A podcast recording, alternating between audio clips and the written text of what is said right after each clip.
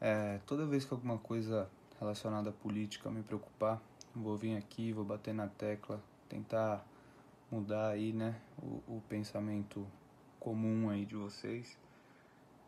É, hoje eu tô aqui por um motivo muito preocupante. São Paulo colocou Guilherme Boulos no segundo turno. Nesse vídeo eu vou listar alguns motivos para você não votar no Boulos no segundo turno. É, talvez eu não consiga mudar a cabeça aí de uma galera, né? Porque quem vota no Boulos não está preocupado com a viabilidade das ideias dele, né? Tá preocupado em lacrar, quer postar no Instagram, achar bonitinho, né? É cool votar no Boulos, né? É cool. O pessoal acha legal. Então vamos lá, pessoal. É, na campanha o Boulos está tentando esconder o quão radical ele é, né? Só que quem conhece o Boulos há algum tempo sabe da, das ideias dele, sabe que são bem radicais por sinal. É, em 2013, o Boulos foi preso pela primeira vez. E depois, em 2017, foi preso de novo. Por incitação à violência e desobediência civil. Porque ele vai naquelas manifestações, né? De paz e amor, de moradia para quem precisa só que aí ele acaba se perdendo no meio do caminho, acaba depredando um prédio aqui, colocando fogo num pneu na rua ali, e aí acaba sendo preso, né? Fazer o quê?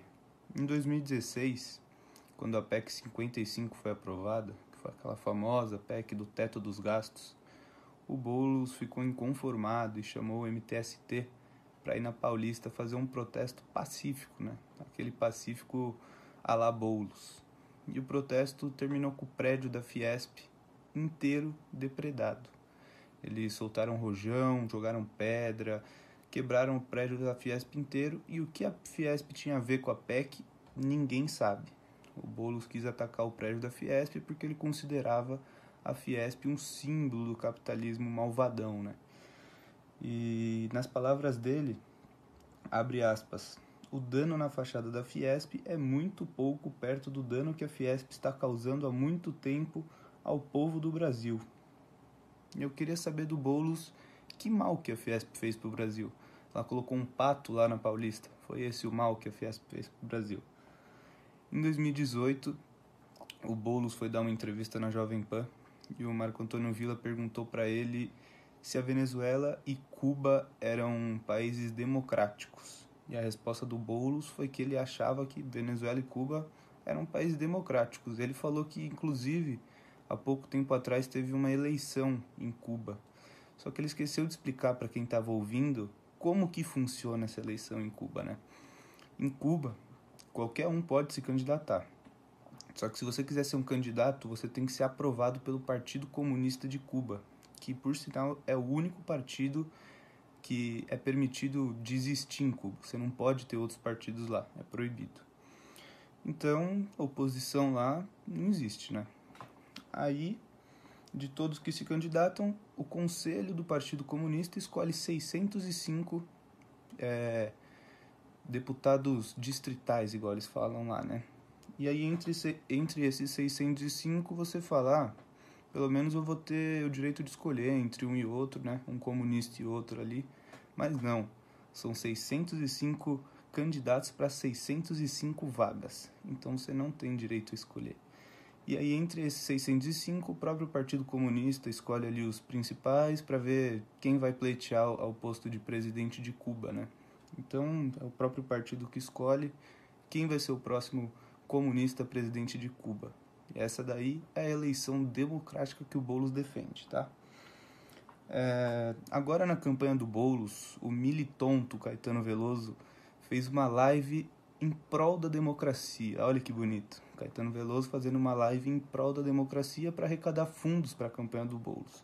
E aí eu queria saber aí do Caetano, do Boulos, se é esse tipo de democracia que eles apoiam, né? Porque para mim isso daí não é democracia nem de longe. Mas vamos lá. Seguindo. É, além disso, o Boulos é um baita de um populista, né? Essa história de Corsa, que ele anda de Corsa, todo mundo conhece, né? Vocês lembram do Bolsonaro assinando os decretos com a caneta BIC? Então, eu caí nessa. Tô dando uma dica aí para que vocês não caiam também. É o típico populismo barato que os políticos usam como estratégia. Agora que a gente já sabe que o Boulos é radical, que ele é populista, vamos dar para piorar ainda. Então vamos falar um pouco de economia. O Boulos na área econômica é uma porta. Ele não sabe nada de economia. E aí o, os principais programas né, do, do plano de governo dele para a prefeitura são a renda solidária e o passe livre. Olha que bonito, o Boulos vai te dar um dinheiro todo mês para você que precisa. Só que ele não sabe de onde ele vai tirar esse dinheiro, né? Você vai poder andar de ônibus de graça, só que ele não sabe quem vai pagar por isso. E aí, essas duas propostas juntas vão custar para São Paulo 25 bilhões por ano. Para vocês terem uma ideia, o orçamento previsto para 2021 para São Paulo é de 67 bi e meio. Então sobraria aí 42,5 bilhão para São Paulo fazer todo o resto que ele precisa. E aí, como o Boulos percebeu que é uma ideia insustentável, ele está tentando criar alguns argumentos ali, só que esses argumentos só estão mostrando para a gente mais ainda o quão imbecil ele é. Que aí você pega um dos argumentos dele, ele fala que São Paulo tem 19 bi em caixa. Tá bom, São Paulo tem 19 bi em caixa. Só que, como todo comunista acha que dinheiro nasce em árvore, esses 19 bi não é porque eles estão em caixa que eles o, o prefeito vai poder gastar com o que quiser. Esses 19 bi já estão comprometidos.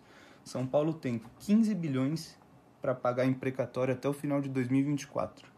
São Paulo tem 30 bilhões em dívida e São Paulo tem 160 bilhões em dívida previdenciária. Então esses 19 bi aí que o Boulos fala que poderia ser usado, não dão para fazer nada, né? E outro argumento que ele usa é que ele vai cobrar dívida ativa. O que é a dívida ativa? são os grandes devedores aí, é, pessoas, empresas que estão devendo para a prefeitura de São Paulo. Só que ele comete um grande erro, porque quem cobra dívida ativa não é o poder executivo, é o poder judiciário. Então, é, ou ele é burro, ou ele está mentindo para vocês aí. É, e também grande parte desses devedores ou já morreu ou faliu. Então, Boulos, não tem como você cobrar dívida de uma pessoa que morreu e nem de uma empresa que está falida, né? Então, o Boulos aí, como vocês viram, não é muito bom de número, não é o, o forte dele, né? Outra pérola aí do Boulos, ontem ele estava dando uma entrevista no, no Estadão e ele falou que a, a, a dívida previdenciária de São Paulo é alta porque São Paulo não faz concurso público. Vocês acreditam nisso? Só para vocês terem uma ideia, o servidor público no Brasil ele é tratado como Deus. Eles têm direitos a mais, eles são superiores a nós, né?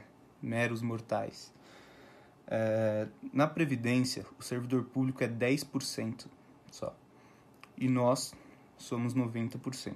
Para vocês terem uma ideia, esses 10% de servidores públicos geram de custo para a Previdência o mesmo que os 90%. Então, 10% das pessoas ganham o mesmo que 90% na Previdência, como aposentadoria. Essa é a solução do Bolinhos para a Previdência em São Paulo, tá, pessoal? Em outras palavras, o que ele quis dizer aí é que ele queria formar um, um esquema de pirâmide, tá? Na Previdência Paulista. Caso o Boulos não lembre, esquema de pirâmide hoje no Brasil é crime, tá? É, vamos lá agora finalizar aí, falar para vocês que quem vota no Boulos não é o pobre de periferia. É o militonto riquinho que quer usar o voto dele para lacrar, como eu já disse. Para vocês terem uma ideia, as zonas eleitorais que o Boulos foi melhor, mais bem sucedido, né, no primeiro turno, foi Perdizes, Vila Mariana, Pinheiros e Bela Vista. Vocês sabem o que todos esses bairros têm em comum? Eles estão entre os 15 bairros mais ricos de São Paulo. E na periferia, que ele tanto defende, ele perdeu em todas as zonas eleitorais para o Bruno Covas.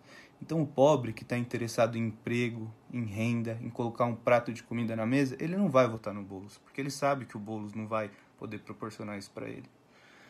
É... E só lembrando aqui também que eu não estou apoiando o Covas, tá? De jeito nenhum. O Covas, para ele ser ruim, ele tem que melhorar muito. Então, entre o merda e o menos merda, a gente vai ser obrigado a votar no menos merda. E Boulos, se você quer fazer um favor para a classe pobre, o melhor que você poderia fazer é desistir da sua candidatura, porque esse vai ser o máximo que você vai conseguir fazer pelos pobres aí, tá? É... Enfim, pessoal, acho que é isso. É... Fiz um resuminho aqui da, de algumas atrocidades que esse cara defende, porque se eu fosse falar de tudo, teria que fazer um, um filme de 10 horas aí para vocês assistirem, tá? E é isso, obrigado pelo tempo de vocês. Se você for votar no Boulos, repense seu voto para evitar essa tragédia de acontecer na nossa cidade. Compartilhe aí com o máximo de pessoas que você puder, para essa ideia poder chegar o mais longe possível. E é isso, pessoal. Muito obrigado.